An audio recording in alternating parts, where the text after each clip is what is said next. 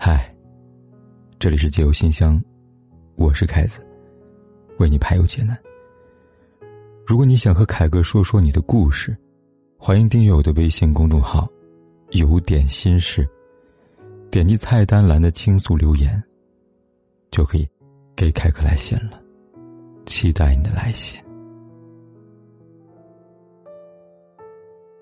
提封来信的时候，凯哥，我是一个八零后，离婚后呢，选择。两个孩子的抚养权，周围人都很不理解，甚至嘲笑。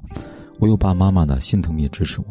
这样的日子过了四个年头，白天外表光鲜的我呢，也曾被人说我活得真伟大、真潇洒。但是呢，只有我自己才能体会到，每个无眠的夜里边，我是怎么数着那一点点的心酸呢？爸爸妈妈这样操劳的付出，我自责、愧疚、惭愧。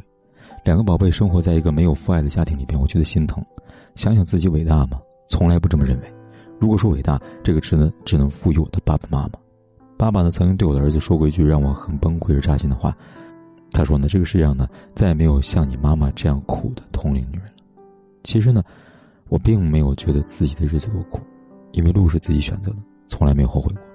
心里最难过的就是呢，让爸爸妈妈在本该安享晚年的日子里边，陪着我一起走过了一个又一个坎儿。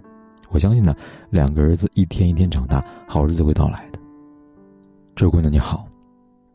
一个女人呢，离婚后独自抚养两个儿子，真的让我感到很敬佩。我们生活中呢，总有一些呢自己过得不怎么样，却爱对别人评头论足的人，这样的人基本都是闲得无聊，没事找事的。所以呢，当做没有听到就好了。你爸爸妈妈能支持你的选择，真的很了不起，你也不必难过。对于很多人而言呢，怕的不是付出，而是不被认可的付出。两个老人呢，看出你的坚强，看出两个孩子慢慢的长大，也是欣慰，也快乐。至于你的孩子呢，虽然没有爸爸爱他们，可是呢，有妈妈和外公的爱，远远要好过呢那些父母在一起却天天吵架的家庭里面长大孩子得到的爱更多。给个小小建议：孩子还小呢，不需要我要求呢小小年纪他们就能够理解和承受母亲的付出。就像有的女人呢，不离婚会跟孩子说呢，都是为了你，我才不离婚的一样的。一旦孩子觉得妈妈是为了自己才过得这么苦，就让孩子呢承受他们无法承受的压力。你父母是心疼你，跟孩子说这些，希望孩子能够懂得感恩。可是这样呢，也会让孩子觉得自己跟别人不一样，反而他会产生自卑心理。就像你说的，路是自己选的，没有后悔过。孩子终究会长大，好日子终会到来。所以呢，祝福你们一家人，加油，姑娘。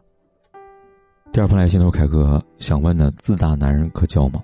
我刚刚离婚半年了，心情一直很低落，失眠、心烦。为了走出阴影，啊。我注册了交友平台，在这个交友平台上呢，认识了一个本地的小学老师李毅，三十三岁了，离婚三年了。刚开始跟他微信聊天两个星期，因为呢相同的经历，这时我们有很多共同话题。那时候呢，基本上除了睡觉，我们俩呢一直在聊天。渐渐的，我不再沉迷于离婚的伤痛了，变得开朗起来了。快一月的时候呢，我们俩约出来见面，但是呢，这次见面呢，他给我留的印象不太好。首先呢，本人的照片的形象不太相同。平台上放的照片呢，都是精修过的，可以理解。其次呢，就是感觉他有点自大，比如我们两个在公共场合吃饭，他说话声音特别大，感觉故意引起别人的注意一样。因为见面后呢，也没有太多话题可以聊，他就玩手机看视频，结果呢，手机视频的声音呢，也放的特别大声。我在吃饭前啊，我开车去接他，然后在吃饭的商场找车位，后来一辆车呢，可能因为新手倒了几次没有进去，我本来想等等。但是呢，他却直接跟对方喊：“别挡道，让我们过去。”当时呢，在地下停车场，他嚷的声音呢特别大，所有人都看着我们，瞬间感觉很丢人。我赶紧制止他。后来吃完饭呢，我开车送他回家，因为呢下雨，加上呢修路，有一条路呢特别堵，我要转弯的时候呢，有一辆车逆行把我的路堵死了，然后我要倒车，给对面的车让路。当时呢想对方有急事让让过去吧，但是呢他在我旁边呢却嚷道。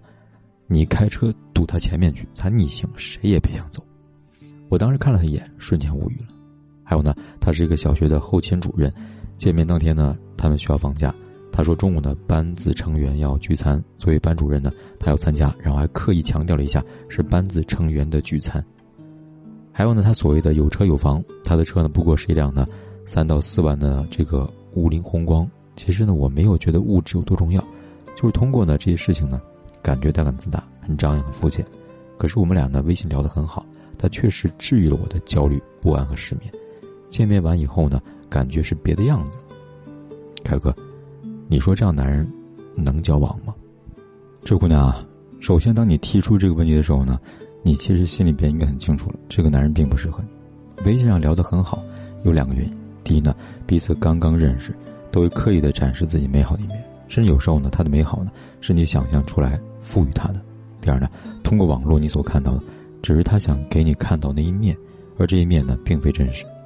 见面后呢，让你觉得不好，有两个原因：第一呢，他并不符合你的择偶标准；第二呢，你发现你们的三观存在较大差异。以前有个词叫“见公司”，说的就是这个意思了。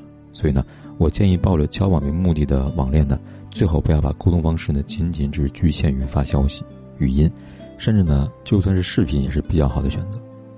一开始呢就没有看上眼，后来呢就没有必要再浪费时间聊下去了。至于你说他治愈了你的焦虑不安和失眠，那也算是这个月呢没有浪费时间。治愈后的你呢，也会有更好的状态，遇见更好的人。那目前呢还在你们才认识快一个月，现在呢也没有。很深的感情，慢慢淡了是比较合适的选择。否则呢，你因为自己内在的伤去接纳他，他就很可能会成为下一个伤害的人。你说呢，姑娘？看完回信，大家会怎么看待这个男人呢？你们觉得这个男人值不值得交往呢？大家会给这位姑娘什么建议呢？欢迎大家在下方留言区参与评论，说出你的宝贵建议吧。谢谢。